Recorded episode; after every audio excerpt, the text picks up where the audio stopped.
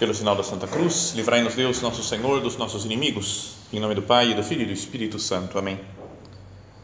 Meu Senhor e meu Deus, creio firmemente que estás aqui, que me vês, que me ouves. Adoro-te com profunda reverência. Peço-te perdão dos meus pecados e graça para fazer com fruto este tempo de oração. Minha Mãe Imaculada, São José, meu Pai e Senhor, meu anjo da guarda, intercedei por mim.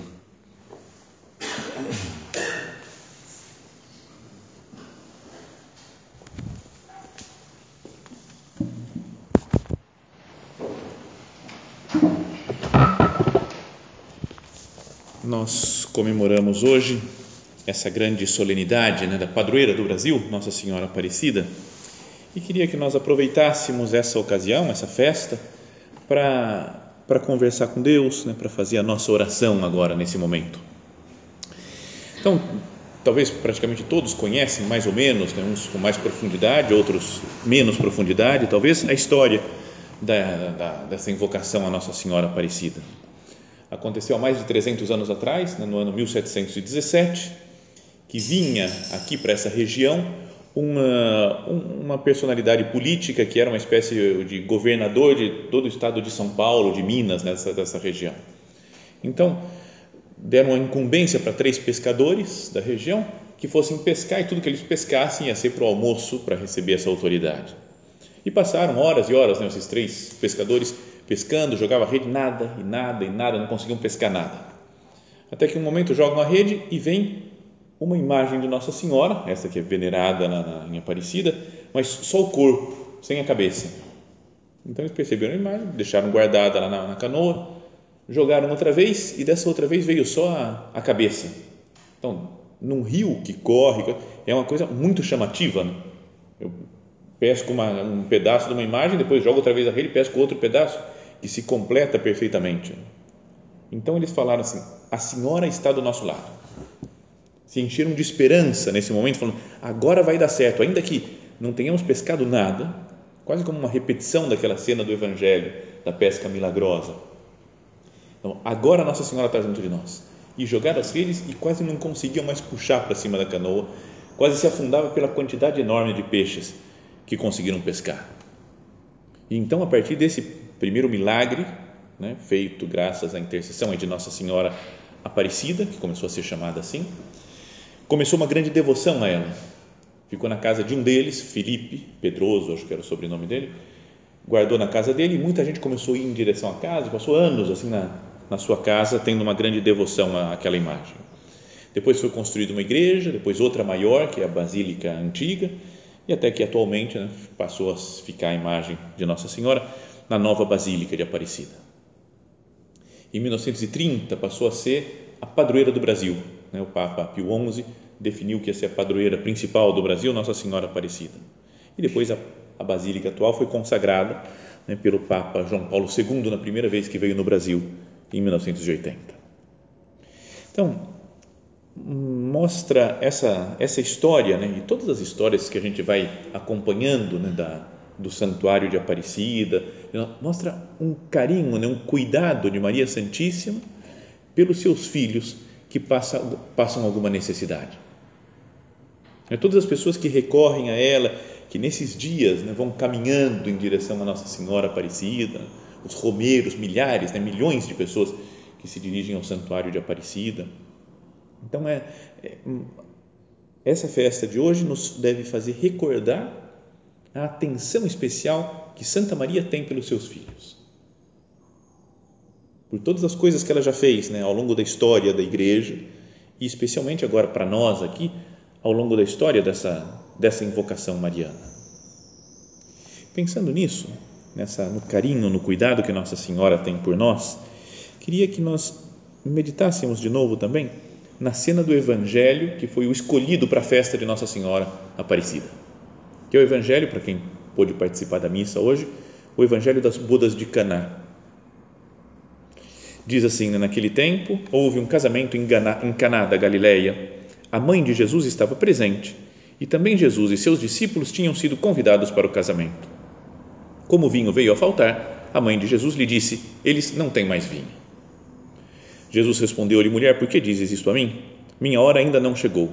Sua mãe disse aos que estavam servindo: Fazei o que ele vos disser.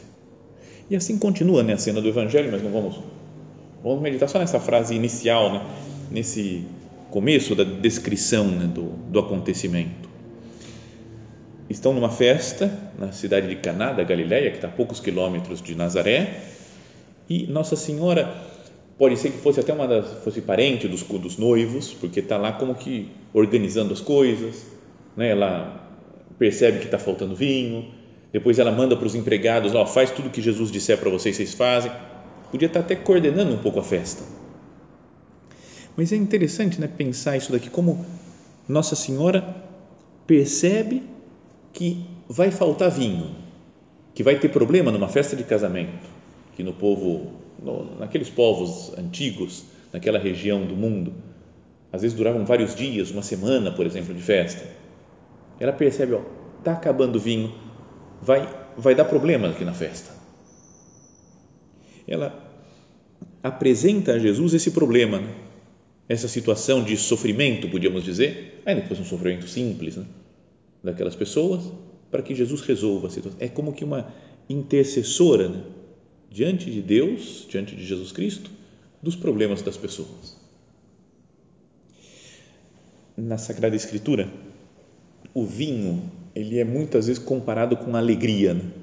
Até fala no Salmo 104, fala que é o vinho que alegra o coração do homem, né? que dá alegria mesmo né? o, o, vinho. Então, podíamos pensar né? que essa, essas, essa narração da, da cena das bodas de Caná, ainda que tenha sido, né, que muito foi um casamento que aconteceu, um fato histórico, mas também tem um sentido espiritual muito muito elevado, muito profundo o casamento, também na Sagrada Escritura, muitas vezes aparece como uma imagem do relacionamento entre Deus e a alma. Não é? Por exemplo, o próprio Jesus fala algumas vezes, né? Quando falam, por que, que seus discípulos não jejuam? E ele fala, podem os convidados num casamento jejuar enquanto o noivo está com eles? Quase como que imaginando, né? Fala, eu sou o noivo e os convidados do casamento estão aqui. Ou no, na carta de São Paulo aos Efésios, ele faz uma comparação muito clara, fala do casamento, como é que é, o marido e mulher, não sei o que, um que deve se entregar ao outro, assim como Cristo se entrega à igreja. Está vendo que a, a união entre Deus e uma alma, ou entre Cristo e a igreja, é simbolizado na Bíblia por uma cena de casamento. Ou no, no livro do Cântico dos Cânticos, que é todo um canto de amor entre um homem e uma mulher, e que também se pode entender, muitos autores místicos da antiguidade entenderam também como relacionamento entre Deus e alma. No livro do Apocalipse, terminando a, a Sagrada Escritura, fala que né, da Nova Jerusalém, né, de Jerusalém celeste que vai vir como uma esposa enfeitada para o seu esposo. Com uma imagem de toda a igreja que é como que a esposa de, de nosso Senhor. Então, pensemos nessa situação então das bodas de Caná ainda que tenha sido um fato histórico, mas não pode estar falando de um também de uma um sentido místico, um sentido espiritual do nosso relacionamento com Deus. E que nesse relacionamento, nesse casamento, falta vinho, falta alegria. No acontecimento lá da, da, da, da aparição da imagem de Nossa Senhora aparecida aqui no, no Rio Paraíba. Tinha um problema de falta de comida, falou, tem que conseguir alimento para dar de comer ao governador que vem aí. E Nossa Senhora resolve a falta de comida. Nessa cena do Evangelho tem uma, uma, um problema de falta de bebida, ou seja, uma falta de alegria. E Nossa Senhora resolve esse problema de falta de alegria. Vamos pensar na, na nossa situação, na minha vida espiritual atualmente, será que Deus não, não espera um pouco mais de alegria na minha vida? Talvez eu faça as coisas que Deus me pede, talvez eu vá à missa quando Deus me pede para ir à missa, talvez eu faça minhas orações quando Deus quer que eu faça isso, mas não é verdade que tem, às vezes, pouco desse espírito de alegria que é característico de uma festa de casamento?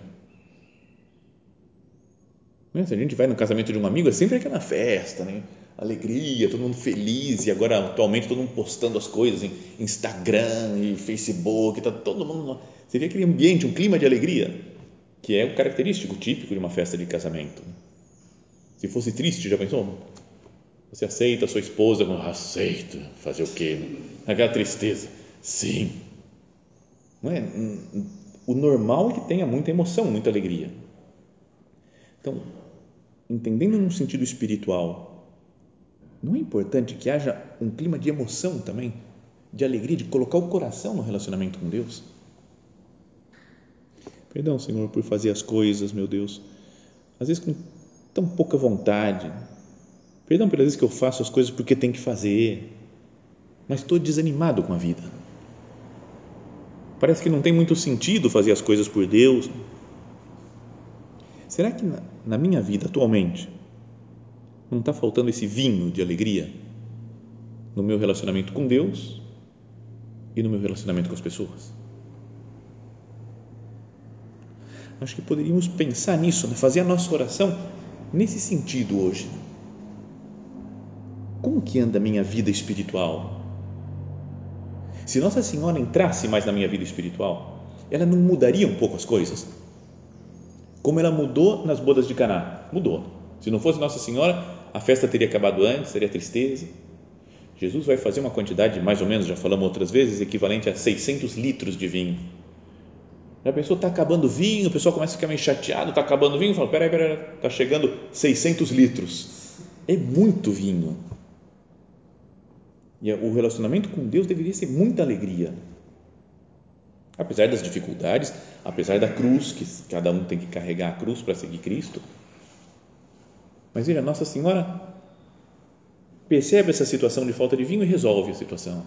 Percebe o problema de falta de, de peixe para os três pescadores em Aparecida e resolve o problema. Nós também temos dificuldades, coisas difíceis né, de, de enfrentar, metas complicadas para alcançar. E pode ser que por isso nos falte uma alegria, esperança.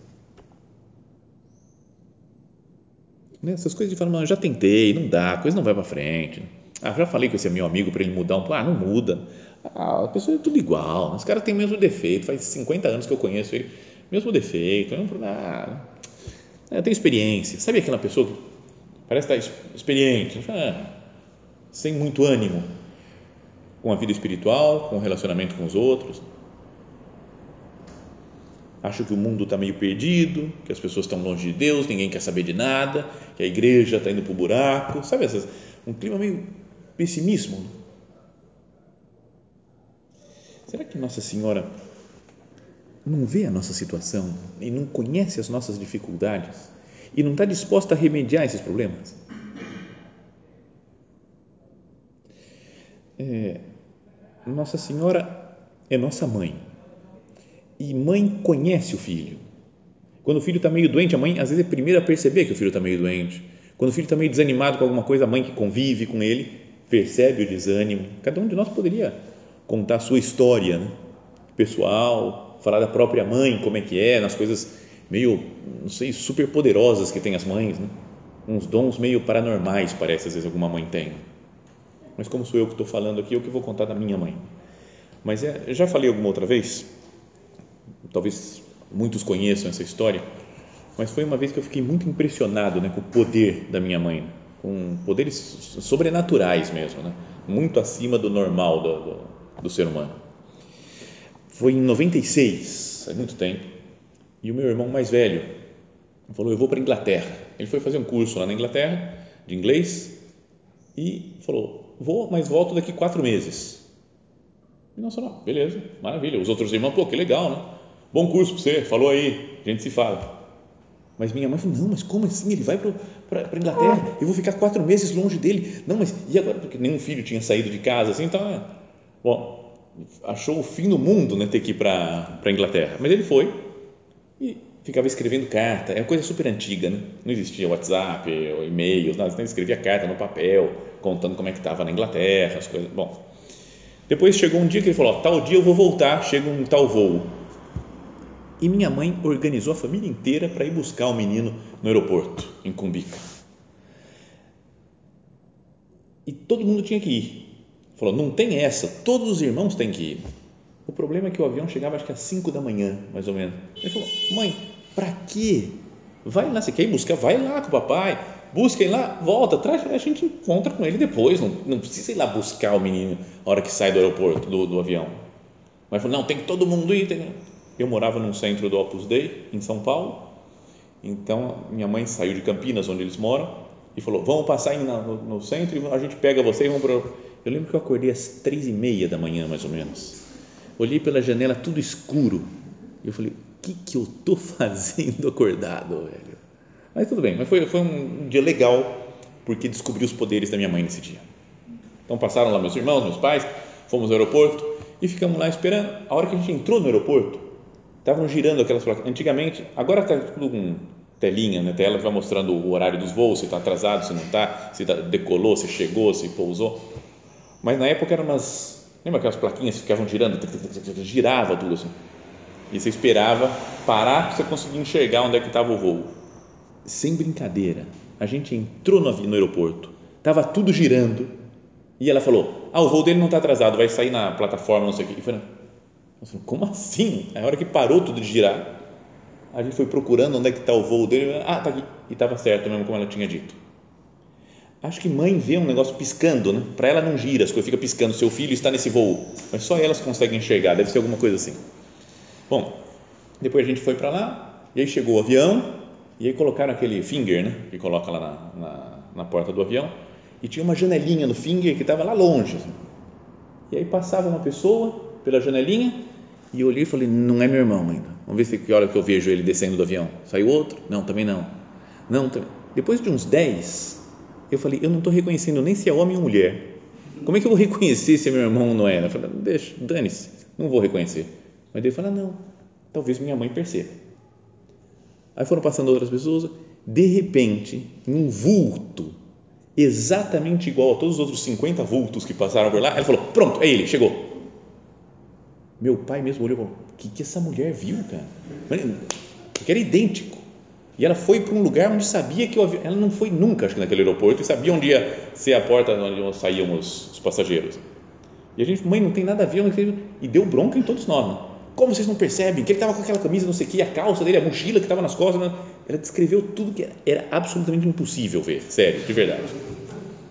E quando ele chegou, saiu lá assim, estava exatamente como ela tinha descrito. Eu não sei até hoje, é um mistério e algum dia, quando chegar no céu, eu vou perguntar para Deus: Deus, como é que minha mãe reconheceu ele? Mas acho que é porque faz parte desses poderes paranormais que as mães têm. Então, voltando para Nossa Senhora, ela conhece a gente como ninguém. Mais do que nós, até talvez. Né? Que nós coloquemos Maria Santíssima na nossa vida, diante dos problemas que nós temos as dificuldades, eu não sei como resolver isso. Minha mãe me ajuda, me dá luz para saber por onde eu vou, me pega pela mão e me faz caminhar em direção ao que você quer. Como aqueles pescadores encontraram a imagem, só o corpo, depois vem a cabeça, encaixa perfeitamente. Nossa Senhora está conosco. E de fato, fizeram uma grande pesca não é a esperança que, que gerou neles o encontrar a imagem. Se enchem de esperança, então muitas coisas se conseguem também com a esperança. Pensemos nesses romeiros que tem por aí. Não é aqui na Via Dutra? Esses dias é, é incrível a quantidade de gente. Sempre vi, todos os anos sempre vi muita gente, mas parece que cada ano vai aumentando. Que dessa vez eu fiquei dirigindo com cuidado para não atropelar ninguém, porque tanta gente, parece que não, o acostamento inteiro de toda a Via Dutra está sempre cheio de gente. Fui até São Paulo esses dias, na terça-feira, e tinha gente até, até São Paulo, não ficava um quilômetro sem ter pessoa caminhando. É uma quantidade enorme de gente que vem de muito longe às vezes. Não é? E é gente com esperança caminhar tudo isso, né, para se colocar aos pés de Maria Santíssima, é gente que tem que ter muita fé, muita esperança. Pode ser que nem saiba muito bem por que está lá, por que, que não tem muita doutrina, não, não conhece, não é gente muito estudada às vezes, mas tem muita fé, tem muita esperança. Se a gente vai depois na, na sala dos milagres, das promessas, não lembro como é que chama lá em Aparecida, a quantidade de, de ex-votos que tem lá, de gente agradecendo curas e coisas maravilhosas, gente famosa, Ayrton Senna, o Ronaldo Fenômeno. Por sinal, aquele dia que a gente foi no aeroporto, a gente encontrou de manhãzinha, 5 horas da manhã, o Ronaldo Fenômeno. Passou do nosso lado, nem demos muita bola porque ele estava meio embaixo. Bom, voltando para a história, não tem nada a ver. Mas essas pessoas todas ficaram impressionadas com o que fez Maria Santíssima por eles. Os romeiros têm esperança Será que eu não poderia ser? Como a ideia dessa meditação é: será que eu não posso ser uma espécie de romero espiritual contínuo de Nossa Senhora? Ir em direção a ela, ter fé, ter esperança em Maria Santíssima, ser uma pessoa de esperança, porque eu, falo, eu tenho uma mãe que está cuidando de mim, que protege, que está do meu lado na luta espiritual. A virtude do romero quem vai caminhando assim longamente, podíamos dizer que é a virtude da esperança. Tem esperança de chegar, mesmo que tenha muitas dificuldades, que se canse, que faça bolhas nos pés, mas tem esperança, eu vou chegar e vou pedir essa graça que eu preciso para Nossa Senhora. Tem a alma cheia de desejos, de sonhos. Então, a nossa vida espiritual deveria ser assim continuamente, né? ter desejo, ter sonhos, ter alegria, ter vinho às vezes Nossa Senhora vê que está faltando vinho, a gente está na mesmice, na vida interior, não tem mais sonho. Então ela percebe a falta de vinho, a falta de alegria e intercede por nós. Nossa Senhora é esperança nossa. Até quando termina, por exemplo, a bênção que nós vamos ter agora, termina mesmo, fala Santa Maria, esperança nossa, sede da sabedoria, escrava do Senhor.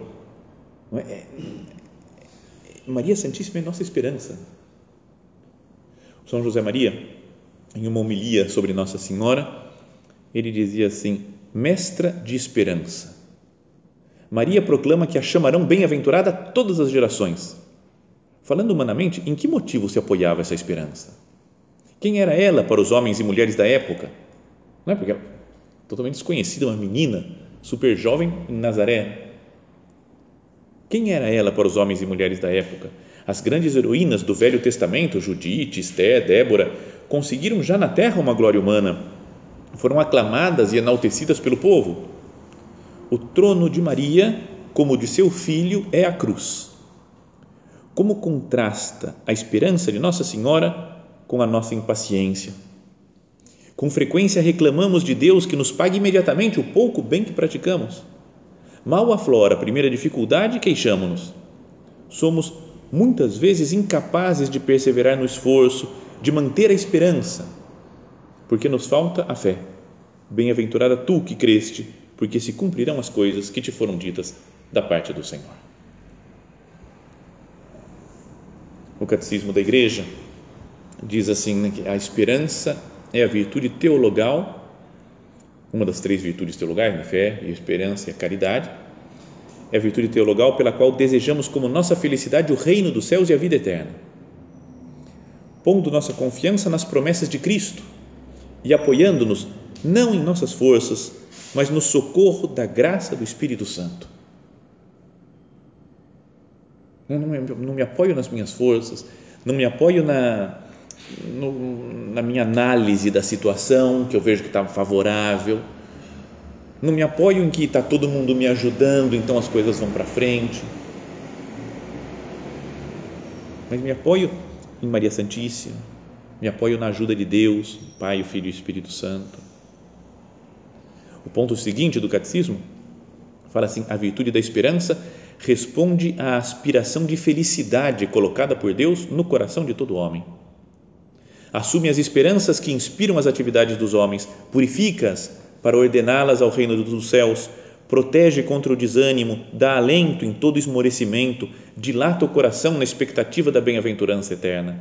O impulso da esperança preserva do egoísmo e conduz à felicidade da caridade. Está vendo? Uma pessoa que tem esperança, porque está apoiada em Nossa Senhora, porque recorre a ela, porque é um romeiro espiritual de Maria ela está tá cheia de alegria, vive a caridade, está bem, está interiormente feliz, né? satisfeita, se convive bem com Deus, convive bem com os outros, porque tá, é uma pessoa esperançosa.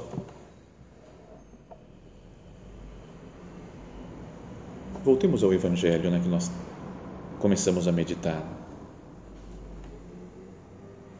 Se eu tenho esperança em Nossa Senhora, no poder que Jesus tem e que Maria Santíssima lhe pede, não vai me faltar alegria, né? não vai me faltar o vinho na minha vida espiritual. Se agora está faltando vinho, está faltando alegria, me coloco aqui diante de Nossa Senhora, para minha mãe, Santa Maria, me ajuda, me transforma, renova o meu mundo interior, volta a me dar o vinho da alegria para a minha vida espiritual e para o meu relacionamento com os outros. Lá no final desse, desse trecho do Evangelho, depois de falar tudo que fez Jesus, não é que transformou em vinho aquela água de, das seis talhas de pedra que os judeus usavam para purificação, depois levou ao encarregado lá do casamento, ele falou, pô, todo mundo serve primeiro o vinho ruim, você serviu o melhor vinho agora, no final. Então diz assim: é, Este foi o início dos sinais de Jesus. Ele o realizou em Caná da Galileia e manifestou a sua glória e os seus discípulos creram nele. Este foi o início dos sinais né, de Jesus. Então isso tem habitualmente como certo, né, foi o primeiro milagre que fez Jesus ainda que ele pode ter feito alguma outra coisa que não está relatado nos evangelhos, mas do, do, que aparece no evangelho, foi, esse daqui foi o primeiro da sua vida pública. E fala que manifestou a sua glória e os seus discípulos creram nele. Mas tem uma coisa interessante dessa, desse, dessa frase final do evangelho, desse trecho do evangelho, que é essa palavra início. Esse foi o início dos sinais. E outra palavra interessante é sinal são João conta vários sinais, ele não fala nenhuma vez, não usa a palavra milagre. Jesus fez esse milagre. É sempre Jesus fez esse sinal, que é como que uma, uma, um milagre terreno, que é sinal de uma realidade sobrenatural. Ele não quer que a gente fique no milagre em si, mas que dirijamos o nosso olhar e o nosso coração para o autor do milagre é um sinal como algo que me eleva a um mundo sobrenatural. Existe Deus. Deus está cuidando de nós. Isso é o que os exegetos, estudiosos da Bíblia, dizem o porquê de São João não usar a palavra milagre, para que a gente não fique só no milagre, na coisa concreta em si realizada, mas que levemos os nossos olhos para quem é que fez isso? É um sinal da atuação de Deus na terra. Mas dizia outra palavra, fala, este foi o início dos sinais de Jesus. Mas o início além de que se pode entender assim mesmo, foi o primeiro, né, o princípio dos sinais, mas no original se usa a palavra arque, que é, se traduz por princípio, mas se é, é algo que está colocado como cabeça dos outros também. Né? Vem daí a palavra, tem bispo e arcebispo, né? está acima de uma arquidiocese, que é algo grande. Ou, sei lá, eu tenho muitas outras palavras assim, mas se pode entender até no, como que o princípio, não só no sentido, não sei se eu consigo me explicar, no sentido temporal, mas no sentido de base. Né? Sabe quando fala de um remédio que fala o princípio ativo dele é tal coisa? Qual que é o princípio que, que leva a que isso aconteça, que funcione dessa maneira? Então, até a palavra arque, sai daí a palavra arquétipo, que é como que um modelo, um, algo por excelência, que eu tenho lá como, colocado como arque como um tipo arquê, que é um modelo. Então, podíamos entender isso daqui como se falasse, esse é o arquê dos sinais de Jesus, ou seja, esse é o sinal modelo de Cristo. É um milagre que ele faz que é como que um arquétipo de todos os outros milagres, de todos os outros sinais. Talvez podemos entender assim, né? não sei se é isso que São João quer dizer, mas as palavras dão a entender isso. Podíamos pensar que fala que ele Jesus manifestou a sua glória. Com esse milagre, Jesus manifestou a sua glória. Em todos os milagres, em toda a atuação de Deus, Ele está manifestando a sua glória. E fala, e os seus discípulos creram nele, viveram mais de fé. E isso deve acontecer com qualquer milagre, com qualquer atuação de Deus na nossa vida. Deve fazer com que nós tenhamos mais fé, vivamos mais para Ele, dirijamos o nosso olhar para esse Deus que é o autor de todas as graças. E nesse milagre modelo, nesse sinal arquê, né, que é princípio, está presente Maria Santíssima. Será que não podíamos entender assim, como nesse milagre modelo, Maria Santíssima que intercede por nós? Sempre na nossa vida, em todas as dificuldades que nós tenhamos, existe como que um modelo básico esse essa atuação. Maria Santíssima que se dirige ao Senhor para nos conseguir uma graça. É nossa mãe e a mãe está sempre presente na vida do seu filho, dos seus filhos, de todos nós. Vamos pedir a ela que cuide de nós. Nós rezamos na Ave Maria, é? rogai por nós, pecadores, agora e na hora da nossa morte. Não é só agora, nesse momento aqui e depois na hora, mas rezamos sempre Ave Maria. Como minha mãe, roga por mim continuamente. Faz que essa cena das bodas de Caná seja eterna na nossa vida para que você consiga o vinho da alegria na nossa vida continuamente, eternamente, todos os dias da nossa existência. Que ela continue sendo a, a Virgem de Aparecida, que enche de peixe a canoa, todos os dias da nossa vida. Que assim, contando com Maria sendo romeiros espirituais de Maria Santíssima, vivamos sempre da alegria, dentro dessa alegria do encontro com Deus nosso Senhor.